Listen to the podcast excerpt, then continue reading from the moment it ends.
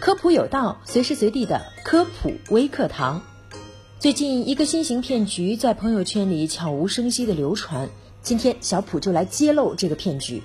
是不是刷微信的时候，我们经常遇到这样的好友申请？你好，我姐姐让我加你，有事请教一下，请通过。如果这时你掉以轻心，按下同意按钮，一个新的诈骗套路你就入坑了。近日，网友小朱反映，他收到一条微信好友申请，对方能直呼上来他的名字，小朱就半信半疑的通过了申请。之后，他便询问对方是谁，对方竟能把他的家人朋友说得清清楚楚，这让小朱怀疑他的信息是不是泄露了。不仅仅是小朱，最近身边很多朋友都接到了类似的好友申请，申请理由除了姐姐之外，还可能是阿姨、爸爸、舅舅等。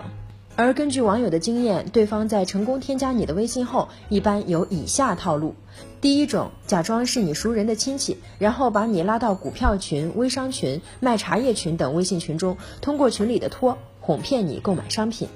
第二呢，就是迅速照搬你的个人信息，比如微信名、地区、朋友圈等内容，然后使用你的个人信息进行诈骗。据很多网友说，这种诈骗是最容易上当的，因为他们冒充的是你最亲近的人。那我们应当如何防止被套路呢？被骗后应该怎么办呢？首先啊，加微信好友最好是当面通过，哪怕不是当面通过，也要在加好友前确认好对方的身份。一般新加的不认识的好友，不要让对方了解自己的朋友圈状态，应该对他屏蔽。那如果真的被骗了，我们该怎么办呢？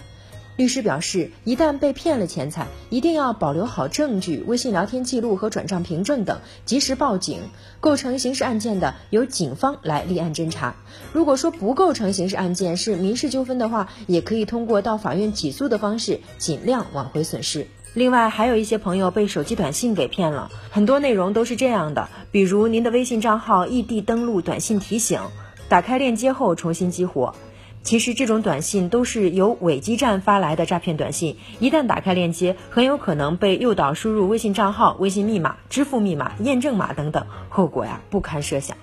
所以像这类的不明网址，大家最好不要点击。好了，以上就是本期科普有道的全部内容了，非常感谢您的收听，下期我们不见不散。